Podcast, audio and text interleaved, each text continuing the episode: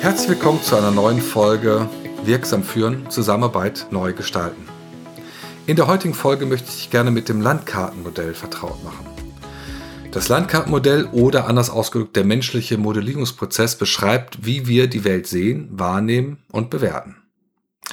Und eine plastische Beschreibung, die ich in diesem Zusammenhang immer nenne, ist, dass ich sage, die Landkarte ist nicht das Gebiet. Genauso wenig wie das Gericht der Speisekarte entspricht. Was ist damit gemeint? Ich möchte vielleicht beginnen mit einem Zitat, was schon viele hundert Jahre zurückliegt, eines bekannten Philosophen. Der hat nämlich gesagt, wären aber die Dinge wirklich das, für was wir sie halten, so müssten alle Menschen gleich empfinden. Und ich finde, das bringt es ganz gut auf den Punkt, was mit dem Landkartenmodell gemeint ist. Ich möchte zur näheren Hinführung vielleicht eine kleine Geschichte erzählen, die es, wie ich finde, plastisch ganz gut darstellt. Viele von meinen äh, Seminarteilnehmern kennen diese Geschichte, weil ich sie seit Jahren erzähle. Sie entspricht der Wahrheit, aber sie hat mich nachhaltig geprägt und sie ist mir sehr gut in Erinnerung. Ich bin Zugfahrer. Ich fahre ausschließlich mit der Bahn zu meinen Kunden. Das heißt, ich habe einen sehr, sehr routinierten Weg zum Bahnhof und zum Zug. Das heißt, ich bin so getaktet, dass ich zwei Minuten vor, bevor der ICE in die eine oder andere Richtung dieses Landes fährt, am Bahnhof gehe, normalen Schritt zum Bahnsteig und in der Regel fährt der Zug genau an dieser Stelle dann auch ein. Warum ich das erzähle, ist möglicherweise wichtig für das, was passiert ist. Ich bin mich auf diesem klar strukturierten und geplanten Weg äh, von einem offenkundig bedürftigen und auch äh, in seiner Situation offenbar äh, nicht privilegierten Menschen angesprochen worden mit der Frage, ob ich ihm einen Euro geben könnte.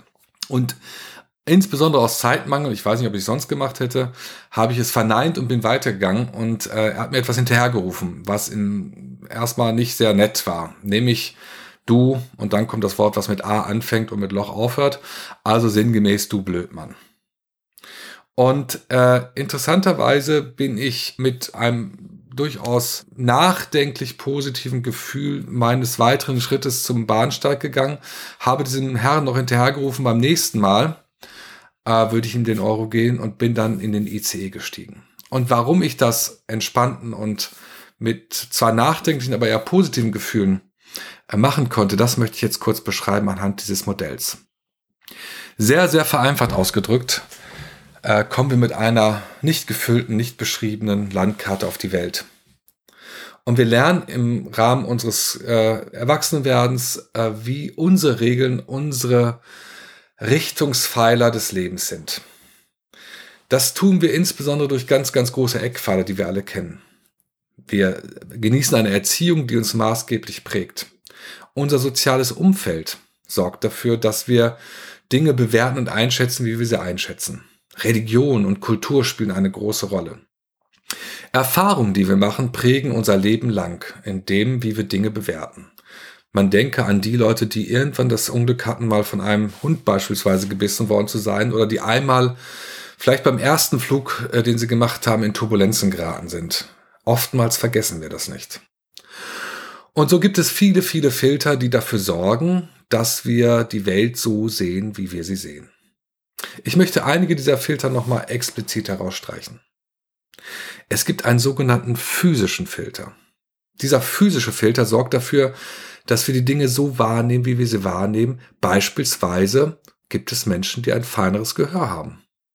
Die hören Dinge vielmals lauter und dann auch mit der Bewertung, dass es aggressiv war, als Menschen, die vielleicht ein nicht so feines Gehör haben.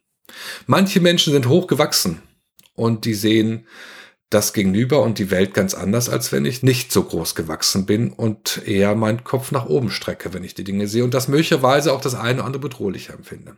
Der eine oder andere ist stark und kräftig gewachsen, der andere zierlich. Und all das hat etwas damit zu tun, wie wir die Welt wahrnehmen. Darüber hinaus gibt es einen psychischen Filter. Und den psychischen Filter, den können wir salopp mit Laune und Stimmung übersetzen. Also hätte ich an diesem Morgen beispielsweise, wo ich diesen Menschen getroffen habe, wäre ich dort eher schlechter Laune gewesen, hätte ein schlechtes Erlebnis gehabt, wäre gestresst gewesen, hätte ich sicherlich anders reagiert als an dem Morgen, wo ich zum Bahnsteig ging und mein physischer Filter vorher zumindest positiv eingestellt war. Und dann gibt es noch äh, einen Dreiklang von Filtern, den ich extrem wichtig finde und erklärungsbedürftig. Das sind sogenannte Generalisierungen, Tilgung und Verzerrung. Was ist damit gemeint? Generalisierung aus einem, also aus vielen Erlebnissen wird ein immer oder alle oder ein nie. Und diese Generalisierung helfen uns, den großen, großen Informationsflut, äh, die auf uns einströmt, äh, zu ordnen, zu sortieren und auf ein erträgliches Maß zu relativieren, indem wir sagen, wir generalisieren etwas, weil wir glauben, das ist immer so. Und viele Generalisierungen machen Sinn. Also ich überprüfe nicht jedes Mal, wenn ich eine rote Signalleuchte sehe, ob das bedeutet, dass ich halten soll. Das ist generalisiert gelernt, da muss ich stoppen. Das ist die rote Ampel. Aber es gibt auch Generalisierungen, die mir überhaupt nicht weiterhelfen. Die verfestigen sich und werden zu echten Wahrheiten, die ich nicht mehr überprüfe, obwohl sie möglicherweise gar nicht stimmen.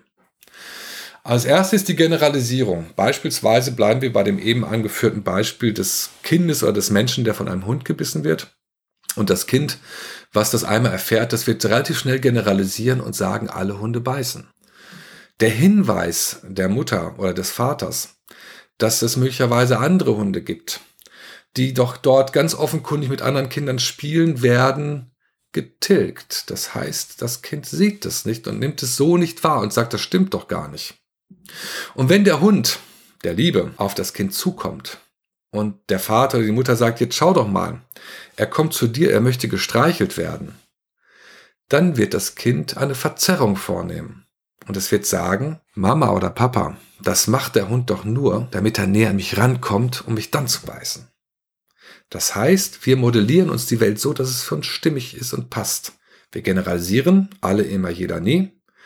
Wir tilgen, wir nehmen es nicht wahr. Und wenn wir es wahrnehmen, weil es nicht mehr anders geht, dann verzerren wir es so, dass es wieder zu unserer Generalisierung passt. Und das ist etwas, was wir nicht ablegen können.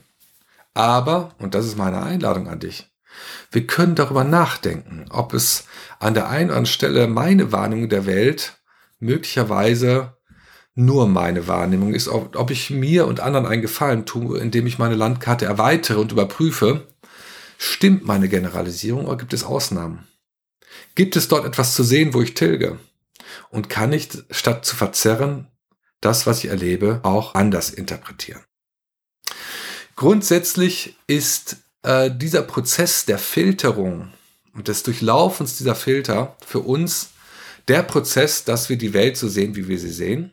Und nur daraus, aber immerhin daraus, resultiert unsere Bewertung und Reaktion. Und das bestimmt auch unseren Zustand. Um bei dem Beispiel des Menschen am Bahnhof zu bleiben, warum ging es mir gut? Meine Bewertung, meine Filter waren Menschen, denen es schlechter geht, die offenkundig bedürftig sind, denen gebietet erstmal Hilfe und nicht Häme und nicht Widerspruch. Das heißt, ich bin ihm sozusagen hoffentlich im positiven Sinne nicht auf Augenhöhe begegnet, sondern ich habe seine Bedürftigkeit erkannt und habe seine Beleidigung auch für mich bewertet als Ausdruck seiner Hilflosigkeit er konnte mich in dem Moment gar nicht beleidigen. Und deswegen äh, bin ich eher nachdenklich, positiv nachdenklich zum Zug gegangen, weil ich dachte, wirklich, wie gut geht es mir? Ich werde mir jetzt im ICE einen grünen Tee für 2,80 Euro bestellen. Das ist so viel, wie der am ganzen Tag erbettet vielleicht. Oder worüber er sehr, sehr froh wäre, weil er dadurch viel, viel erreichen kann, was für mich eine Selbstverständlichkeit ist. Und diese Bewertung meiner Filter sorgt für meinen Zustand und meine Reaktion. Und das können wir alle immer wieder überprüfen.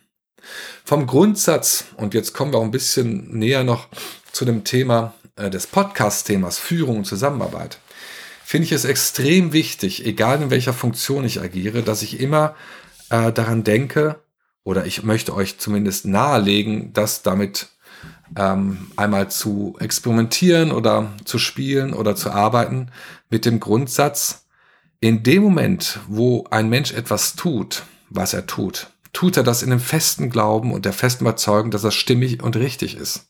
Es entspricht seinem Landkartenmodell. Insofern bringt jedes Widerreden und Gegenargumentieren gar nichts, sondern ich kann nur akzeptieren, dass dort jemand ein anderes Modell der Welt hat. Ich sage mal salopp, es gibt keine Konflikte und Auseinandersetzungen, es gibt nur Landkartenproblematiken.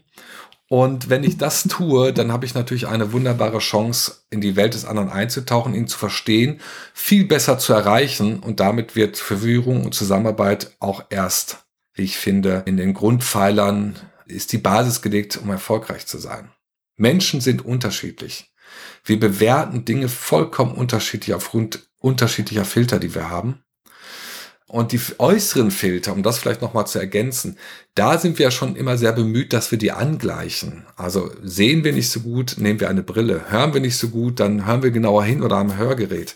Das heißt, wir sind ja bei den äußeren Filtern, die Sinneswahrnehmung entgegennehmen, schon dabei äh, und versuchen uns anzugleichen. Aber unsere innere Landkarte, die geprägt ist von unserer persönlichen Erziehung, von unseren persönlichen Erfahrungen, von unserem kulturellen Hintergrund und äh, unserem sozialen Umfeld, sorgt dafür, dass jeder Mensch das, was er wahrnimmt, individuell für sich wahrnimmt.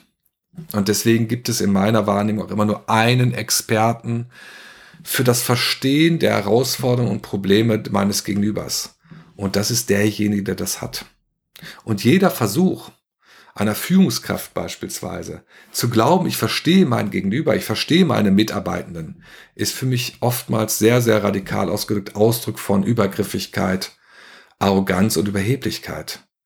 Ich glaube und bin der festen Überzeugung, ein Außenstehender kann einen anderen Menschen nicht verstehen, aber er kann kluge und richtige Fragen stellen, damit er den anderen besser versteht. Und wenn der andere bereit ist und das Vertrauen hat, dann wird er uns daran teilhaben lassen. Die Landkarte ist nicht das Gebiet und die Speisekarte ist nicht das Gericht. Und damit ist gemeint, dass neben meiner Landkarte auch andere existieren können. Und die haben die gleiche Berechtigung und haben die gleiche Grundlage. Und das ist meine Einladung an alle Menschen im Umfeld äh, von Beziehungen, die wir nicht ausruhen können. Das ist in der Regel immer eine Beziehung, wo wir arbeiten, das zu berücksichtigen. Für eine Führungskraft bedeutet das, dass meine Aufgabe ist, Abschied zu nehmen, dass meine Landkarte die richtige ist, sondern dass es nur eine von vielen möglichen ist. Und gerade als Führungskraft bin ich aufgefordert, eine Gabe, eine Kompetenz und vor allen Dingen ein Wollen dahingehend zu entwickeln, dass ich die Landkarte meiner Mitarbeitenden verstehe, dechiffriere und damit auch für mich zugänglich mache. Und im besten Fall lade ich ein, meine Landkarte einmal sich anzuschauen. Man legt sie gegenüber und guckt, ob man von dem anderen was lernen kann. Alles andere funktioniert in meiner Wahrnehmung nicht.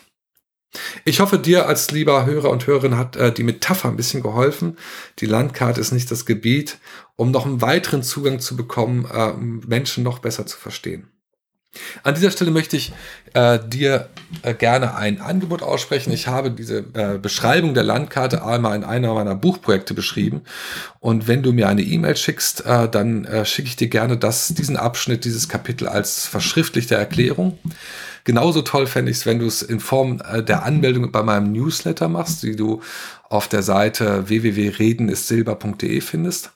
Oder du schickst bitte eine E-Mail an info@redenissilber.de mit der Bitte Zusendung des äh, Kapitels Die Landkarte ist nicht das Gebiet. Und ähm, natürlich kannst du auch in den sozialen Medien bei Facebook, LinkedIn, Xing oder Instagram das kommentieren, was du gerade gehört hast. Darüber freue ich mich sehr. Vielen Dank, bis zum nächsten Mal. In der nächsten Folge wird es ein Interview mit einem Soziologieprofessor über das Thema Vertrauen in der Zusammenarbeit geben. Ich freue mich, wenn du wieder dabei bist. Vielen Dank für deine Aufmerksamkeit.